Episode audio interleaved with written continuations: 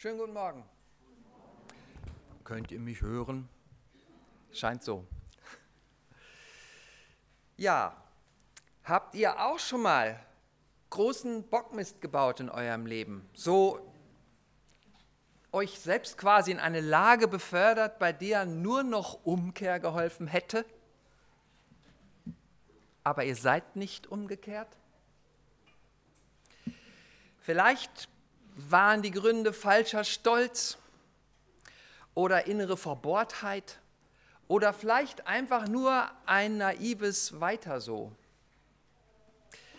Aber eigentlich wusstet ihr, dass die eigentlich wirklich richtige Lösung Umkehr gewesen wäre. Und dann kam dieser Punkt, dieser Point of No Return, wenn man eigentlich nicht mehr wirklich umdrehen kann, weil das Scheitern schon für alle offensichtlich ist. Und jetzt geht nur noch entweder Untergang oder um Gnade flehen oder beides. Ich habe mich mal in so eine Situation selbst hineinmanövriert und das ist eine Geschichte, auf die ich nicht stolz bin. Ist auch nicht zur Nachahmung empfohlen. Nicht alles, was hier vorhin gesagt wird, ist ja vorbildlich. Ich kam von einer Party, ich war Jugendlicher, hatte wohl etwas zu viel Alkohol getrunken. Das hat mich allerdings nicht davon abgehalten, mit meinem frisierten Mokik viel zu schnell nach Hause zu brausen. Dann raste ich halt voller Geschwindigkeit auf die Kreuzung zu. Die Vorampel war schon gelb. Die Hauptampel war dann rot, als ich sie überfuhr. Point of No Return definitiv überfahren. Das ist eine Tatsache, die ich heute wirklich keinem mehr erklären könnte. Dann sah ich nur noch dieses wild hupende und blinkende Auto, was meinen Weg kreuzte. Und ihr könnt euch nicht vorstellen, wie schnell man nüchtern sein kann. Es hat gerade noch für ein Stoßgebet gereicht. Und es war reine Gnade, dass äh, alle hier unverletzt ihren Weg fortsetzen konnten, ich einschließlich. Gott ist langmütig und barmherzig und es braucht nur ein ganz klitzekleines Gebet und der Willen zur Umkehr, damit er rettet. Lasst uns zum Anfang der Predigt beten. Hat sich bereits in meiner Vergangenheit als sehr hilfreich erwiesen. Falls jetzt jemand unruhig wird, meine Predigt wird ungefähr eine halbe Stunde dauern. Vater, ich danke dir dafür, dass wir aus deinem Wort lernen dürfen. Ich danke dir dafür, dass wir von dir geführt werden, von deinem Heiligen Geist auch in der Predigt inspiriert werden. Ich bitte dich einfach, dass wir zuhören, hinhören, was da für uns ist. Amen. Ja, heute geht es weiter mit Jona. Jona, dem entlaufenen Propheten. Branko hat ja schon am 11. Februar eine eindrucksvolle Predigt über das erste Kapitel gehalten. Und wer sie verpasst hat, tja, Gott sei Dank gibt es ja YouTube. Ähm, Branko hatte damit aufgehört, wie das Schiff, auf dem Jona war, ähm, zu kentern drohte. Die Mannschaft hat Jona dann einfach über Bord geworfen und danach war es ruhig geworden. Der Sturm war gestillt. Kann da wirklich noch etwas kommen? Bei Jesus gibt es ja immer einen Ausweg wie scheint bei Jona auch.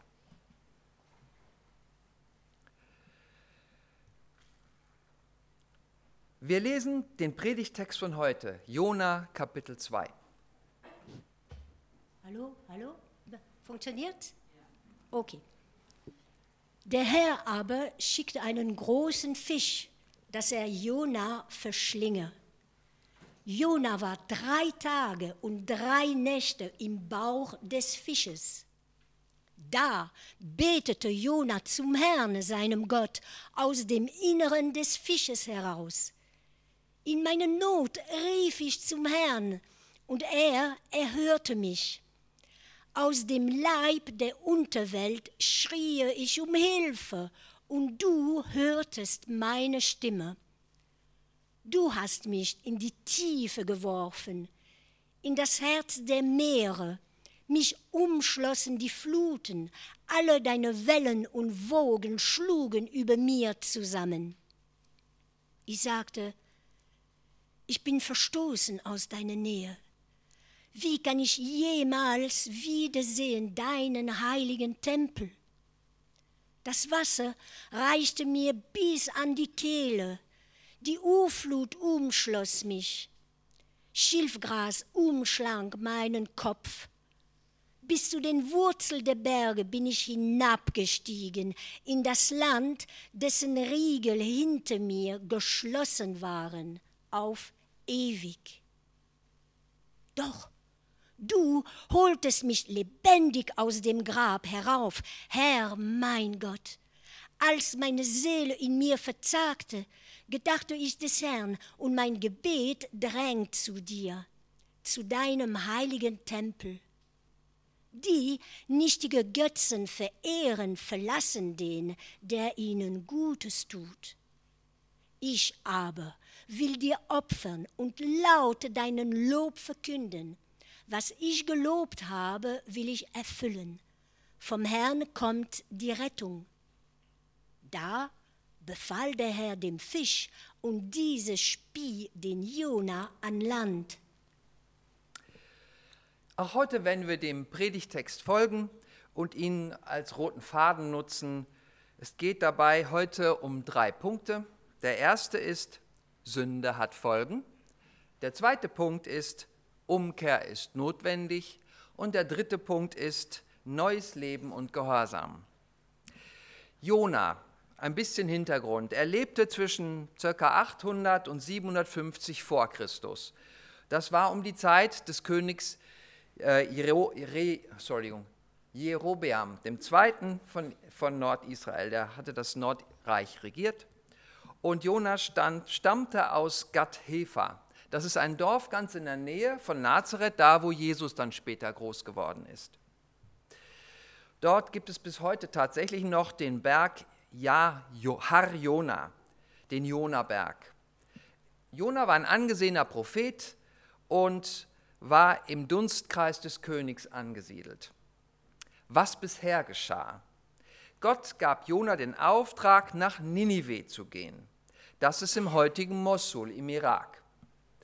Er war, das war eine der Hauptstädte von Assyrien. Und Assyrien, ich meine, letztendlich war es jetzt eine ganz klare Aufgabe. Gehe nach Mosul, circa 1200 Kilometer. Das ist so ein guter Monat wandern, das geht doch eigentlich, oder? Und predige dort Gericht. Zur Zeit des Propheten Jona war Assyrien allerdings schon eine aufstrebende Großmacht, vor der eigentlich jeder Angst hatte, auch die Israeliten. Also, statt Gott gehorsam zu sein, ging Jona stattdessen in die Hafenstadt Joppe. Das ist das heutige Jaffa in der Nähe von Tel Aviv. Und dort hat er sich eingecheckt auf einem Tourismusschiff Richtung Spanien. Sein Ziel, das Ende der Welt. Tarschisch war einer der westlichsten Punkte der damals bekannten Welt. Er wird mit der Stadt Tartessos in Spanien identifiziert. Das ist westlich von der Straße von Gibraltar, also es ist wirklich sehr, sehr westlich. Und es ist exakt die gegengesetzte Richtung von der, die Gott ihm eigentlich angedient hatte. Diese 5200 Kilometer lange Flucht in die Urlaubsregion ganz ohne Wandern passte Gott nicht. Und deswegen erschütterte er das Schiff mit einem starken Sturm. Jona erkannte sehr schnell, dass es hier nur um ihn ging und um seinen Ungehorsam. Er war ja schließlich nicht umsonst ein Prophet. Aber statt zu beten, entschied er sich, sich einfach über Bord werfen zu lassen, um sich für die anderen Menschen großmütig an Bord zu opfern. Es mangelte Jona also nicht an Erkenntnis, so wie heute. So wie viele fromme Menschen eigentlich genau wissen, was jetzt als nächstes dran sein sollte, können sich nicht dazu durchringen, es auch zu tun. Jetzt wäre eigentlich die Gelegenheit gewesen, endlich umzukehren, endlich seinen Fehler einzugestehen, um Vergebung zu bitten, und seinen Auftrag einfach ganz normal auszuführen. Stattdessen versteckt sich Jona unten im Schiffsbauch. Manchmal ist es unser eigener Stolz, der uns den einzig richtigen Weg blockiert, den Weg zurück in Gottes Arme. Wenn zum Beispiel dein arroganter Nachbar, der, der immer am Sonntagnachmittag dich mit seinem Rasenmäher stört und der außerdem sein Regenwasser auf dein Grundstück ableitet, wenn der beim Vorbeigehen plötzlich kurz grüßt und du guckst weg oder wenn deine Nachbarin mit Migrationshintergrund, die, die immer die lauten Lieder singt und die ständig irgendwelche Männer empfängt, wenn die an deiner Tür klingelt und du machst nicht auf. Vielleicht ein Wink zu Gott zur Versöhnung. Aber wir wollen nicht. Aber Gott ist langmütig und barmherzig. Und er braucht nur ein klitzekleines Gebet und den Willen zur Umkehr um uns zu retten, manchmal sogar vor uns selber. Es geht los mit dem ersten Punkt für heute. Sünde hat Folgen. Denn Jona dachte, er könnte das Problem ganz allein lösen, indem er sich einfach über Bord werfen lässt. Wer von euch löst auch seine Probleme am liebsten alleine? Gibt schon drei, also ich gehöre auch zu denen. Man geht nicht zum Arzt, obwohl man krank ist. Man backt den Kuchen nur mit wenigen Eiern, weil man die Nachbarn nicht fragen will, ob die vielleicht welche ausleihen. Und man sucht sich auch keine Eheberatung, obwohl es schon seit Monaten knistert. Tatsächlich hatte Jonas überstürzter Sturz aus dem Schiff nur ein einziges Problem gelöst, das war noch nicht mal seins. Die Mannschaft und die Passagiere wurden gerettet. Aber er selbst hatte keine Ruhe, denn Gott hatte einen anderen Plan. Er gab Jona nicht auf, denn er ist langmütig und barmherzig. Hier beginnt die Geschichte unseres heutigen Bibeltextes. Wahrscheinlich dachte Jona, dass es sowieso nichts mehr schlimmer kommen könnte aber es kam schlimmer. Jona war gerade dabei zu ertrinken und einen selbstgewählten, heldenhaften Tod für die Menschen an Bord zu sterben. Da kam dieser Fisch vorbei. Hat, also, hat jemand von euch schon mal den Film Der weiße Hai gesehen? Das war in etwa so ein riesiger Fisch, der da vorbeikam ehrlich gesagt, wenn ich die Wahl gehabt hätte, entweder ertrinken oder in den Kiefer da rein, also ich hätte ertrinken vorgezogen.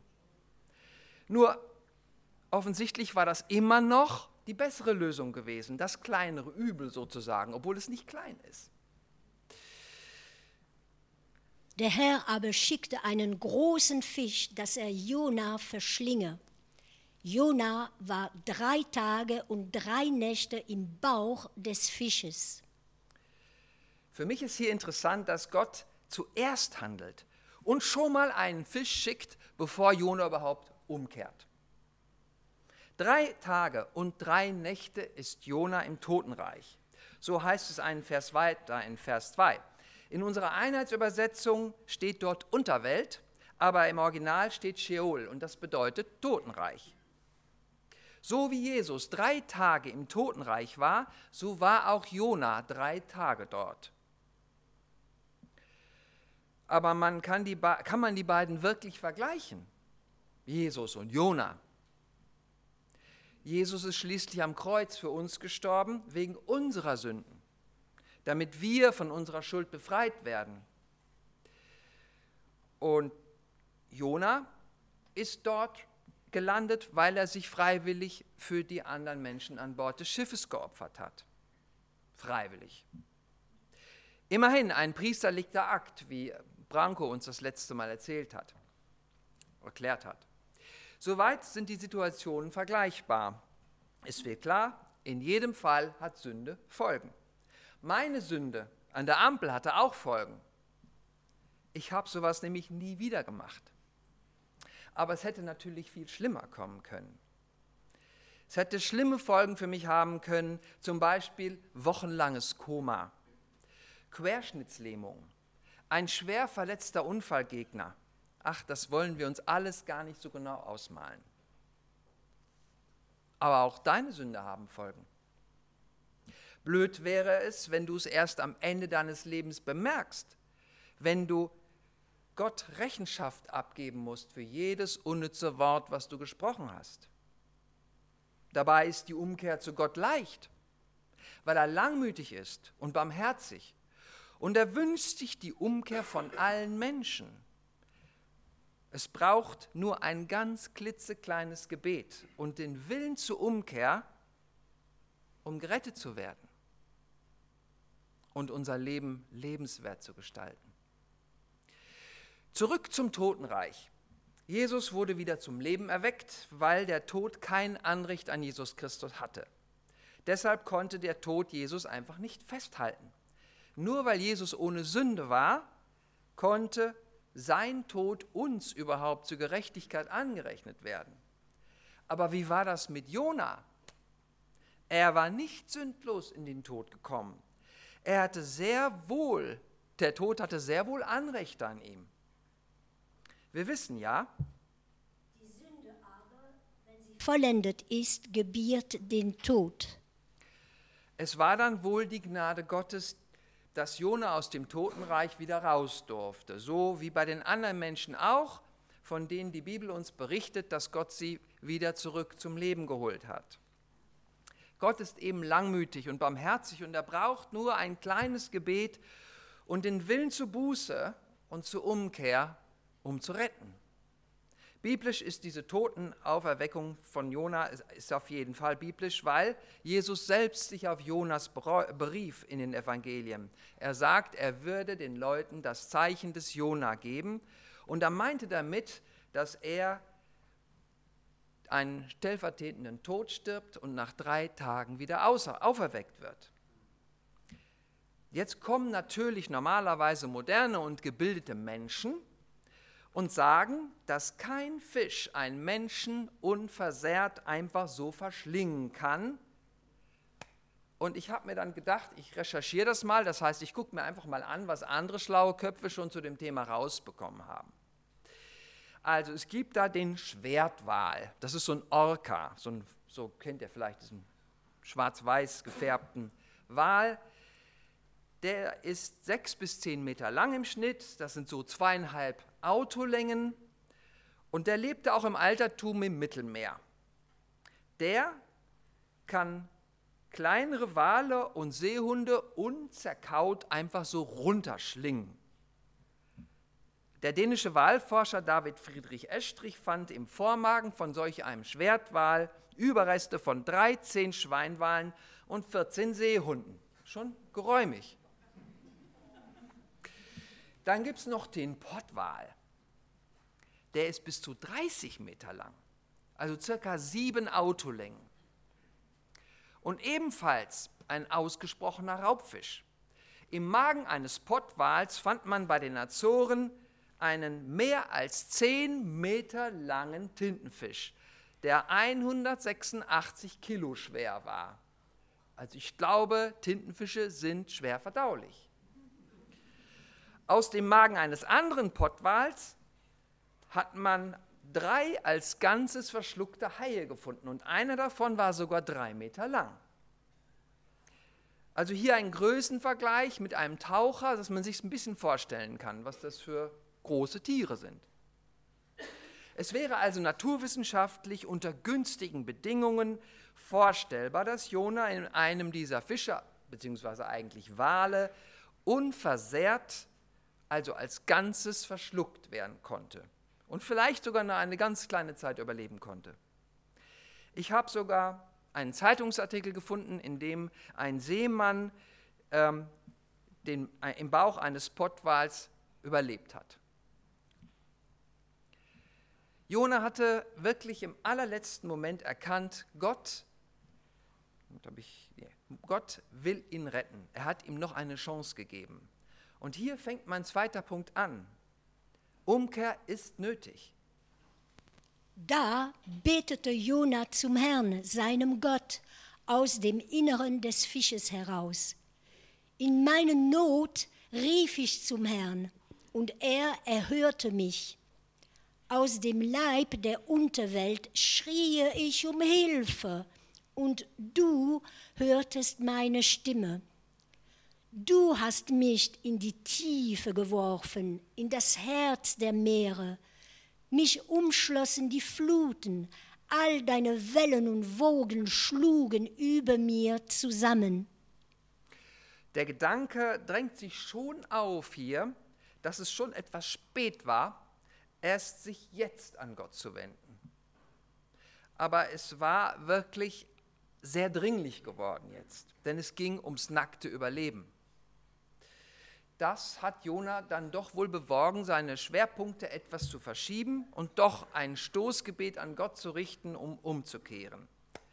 Das Beruhigende hier ist, wenn er will, kann Gott auch richtig schnell reagieren, selbst für unsere menschlichen Verhältnisse. Die Erhöhung, die Erhörung für Jona kam sofort, weil Gott langmütig ist und barmherzig und er nur ein klitzekleines Gebet erwartet und den Willen zur Umkehr, um zu retten. Ich sagte, ich bin verstoßen aus deiner Nähe. Wie kann ich jemals wiedersehen deinen heiligen Tempel? Das Wasser reichte mir bis an die Kehle, die Urflut umschloss mich, Schilfgras umschlang meinen Kopf.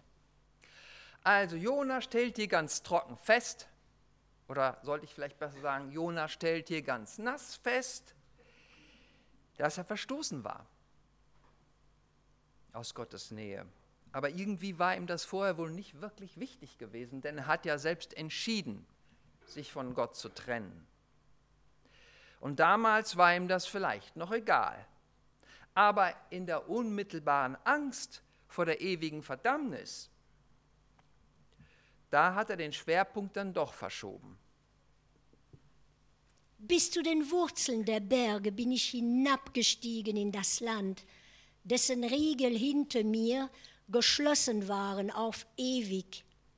Doch du holtest mich lebendig aus dem Grab herauf, Herr mein Gott. Als meine Seele in mir verzagte, gedachte ich des Herrn, und mein Gebet drang zu dir, zu deinem heiligen Tempel.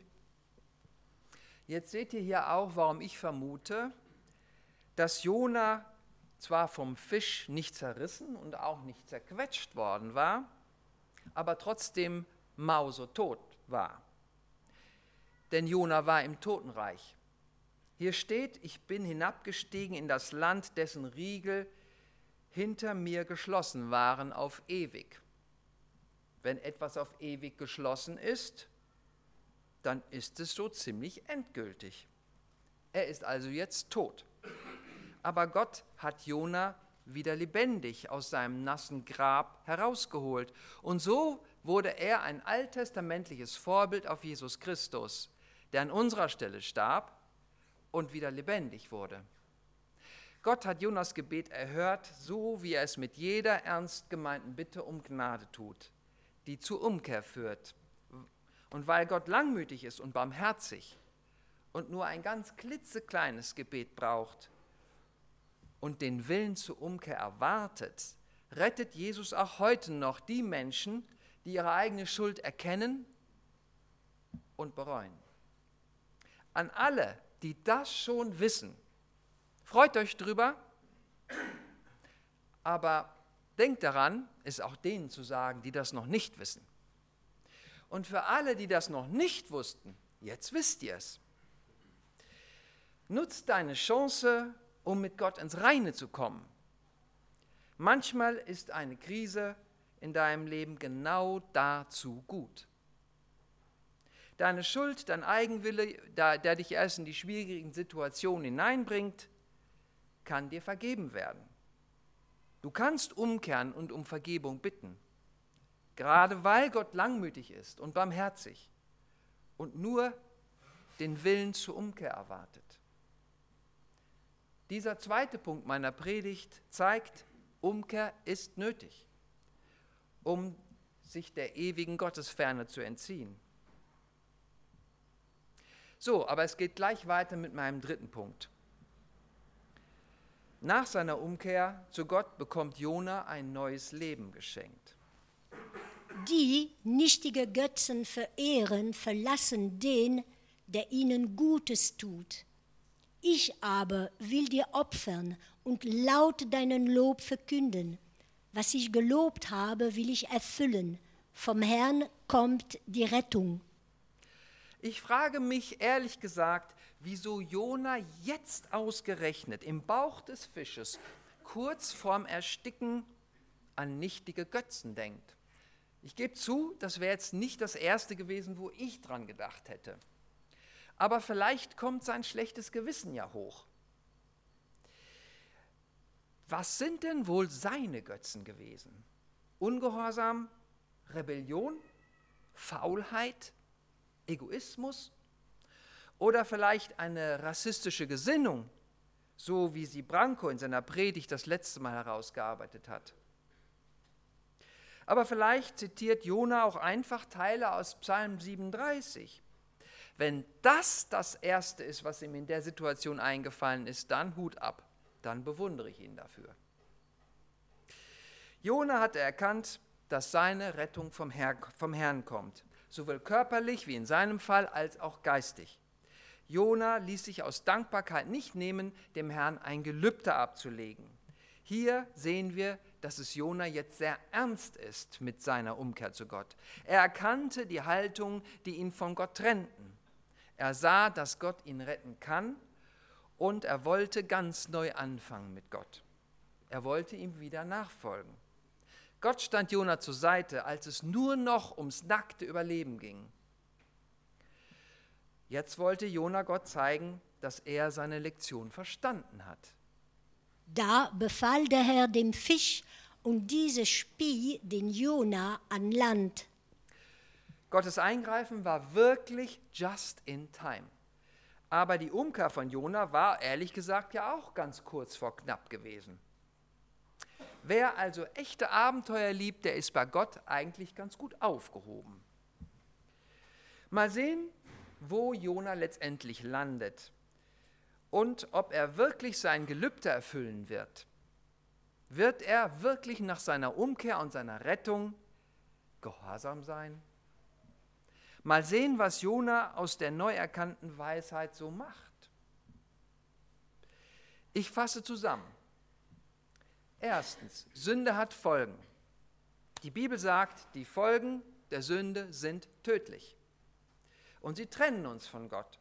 Ganz ehrlich, das ist eine ganz, ganz schlechte Ausgangsposition für die Ewigkeit. Zweitens, Umkehr ist nötig, damit wir in die ewige Nähe Gottes kommen. Ein Königreich, das von einem gerechten und sanftmütigen König regiert wird. Umkehr lohnt sich wirklich. Gott ist langmütig und barmherzig. Und drittens, Gott ist noch größer als das. Er vertröstet uns nicht einfach aufs Jenseits irgendwann in der Zukunft, sondern er hält auch heute schon ein Leben für uns bereit, in dem wir Jesus Christus nachfolgen können. Probiert es aus. Jona ist zwar schon lang her, aber du solltest heute dir ganz praktisch Gedanken machen zu deinem Leben. Ich habe zwei Dinge für diese Woche, die ihr euch in der Woche vielleicht nur überlegen könnt. Erstens, in welchen Bereichen deines Lebens ist Buße, also Umkehr, längst überfällig? Sei ehrlich vor Gott, noch bevor er dich aus der nächsten Krise retten muss. Und zweitens, hast du Gott etwas versprochen? Oder weißt du, dass Gott etwas Bestimmtes von dir erwartet? Wie sieht es denn dann mit der Umsetzung, also mit der Nachfolge aus? Eine Frage, die, sich, die du dir vielleicht mal stellen kannst. Im heutigen zweiten Kapitel hatte Jona erkannt, dass Gott langmütig ist und barmherzig und nur ein ganz kurzes Gebet nötig ist, um umzukehren. Beim nächsten Mal wird uns Jonas dann erzählen, wie es weiterging mit Jona und ob er im Gegenzug das mit dem Gehorsam gegenüber Gott endlich verstanden hatte. Amen.